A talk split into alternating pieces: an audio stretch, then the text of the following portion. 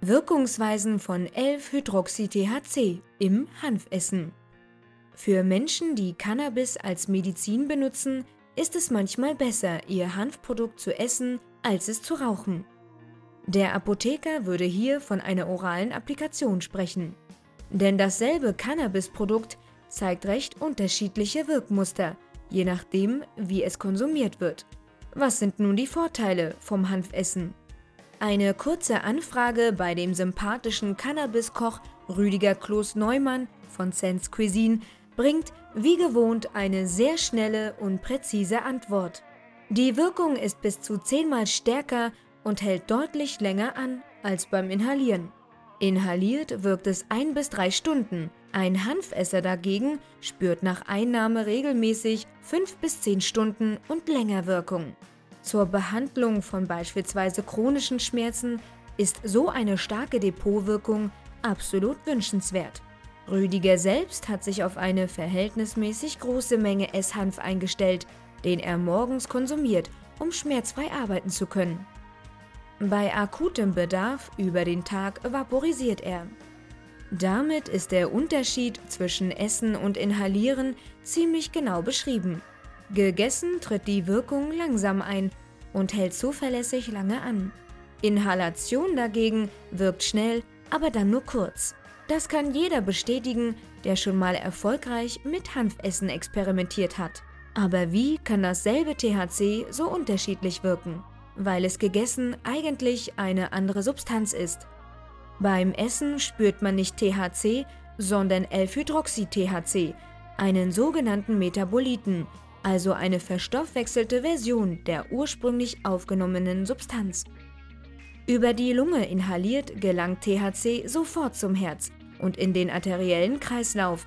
Als frisches Blut versorgt es die Organe und kommt innerhalb von Sekunden auch beim Gehirn an.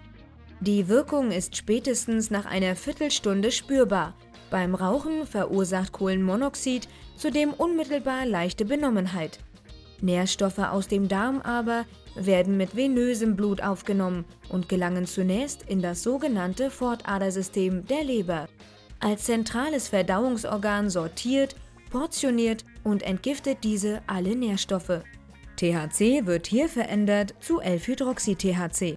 An das Kohlenstoffatom Nummer 11 wird eine OH-Gruppe angehängt. Diese chemische Veränderung von Wirkstoffen in der Leber heißt First-Pass-Effekt jeder, der Medikamente zum Essen herstellt, muss das berücksichtigen.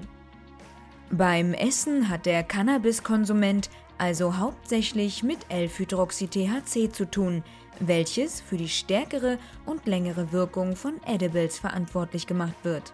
Genauere Forschungen dazu gibt es wenige. Ein sehr bescheidener Wikipedia-Artikel erwähnt eine einzige Studie aus den 1970er Jahren.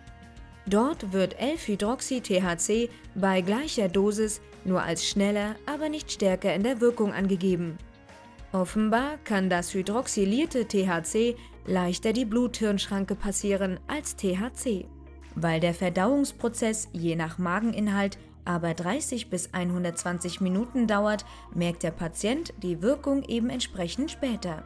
Dann gibt es noch einige Messungen über den THC-Gehalt im Blut, unmittelbar nach der Einnahme und im Verlauf der Wirkung. Über den Gehalt von 11-Hydroxy-THC sagen diese nichts, aber die Ergebnisse würden den Wirkungsverlauf erklären.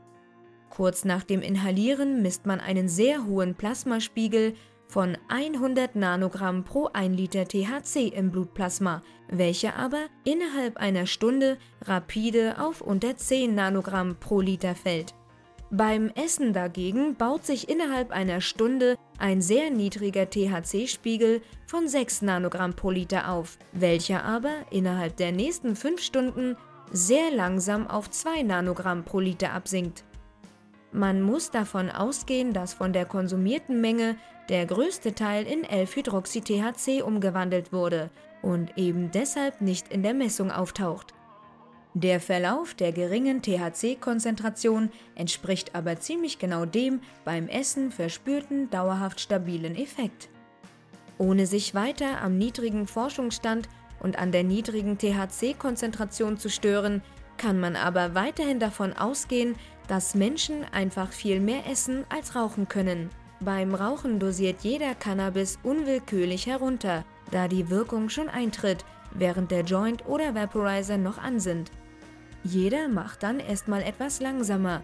Einen Joint mit kräftigem Gras kann oder muss man manchmal nach der Hälfte weglegen. Auch wer mehrere Gramm am Tag inhaliert, macht zwischen den Bonköpfen mal eine Pause, innerhalb derer der THC-Gehalt im Blut stark abnimmt. Beim Essen ist aber die ganze Portion auf einmal da. Nicht weiter ins Gewicht fällt auch die Tatsache, dass beim Essen nur etwa halb so viel THC aufgenommen wird wie beim Rauchen. Die sogenannte Bioverfügbarkeit, also das, was vom aufgenommenen Wirkstoff tatsächlich im Blut ankommt, liegt für inhaliertes THC bei 15 bis 25 Prozent der aufgenommenen Menge. Vom Essen gelangen dagegen regelmäßig nur 8 bis 15 Prozent ins Blut. Ein Gramm Gras sind aber immer noch wesentlich leichter gegessen als auf einmal verlustfrei inhaliert. Die gegessene Menge kann außerdem praktisch beliebig gesteigert werden. Man kann, bewusst oder unbewusst, wesentlich mehr aufnehmen, weil es länger dauert, bis die Wirkung einsetzt. Die bei Genusskonsumenten gefürchtete Überdosis Kekse kann für besonnene Patienten also genau die gewünschte Linderung bringen.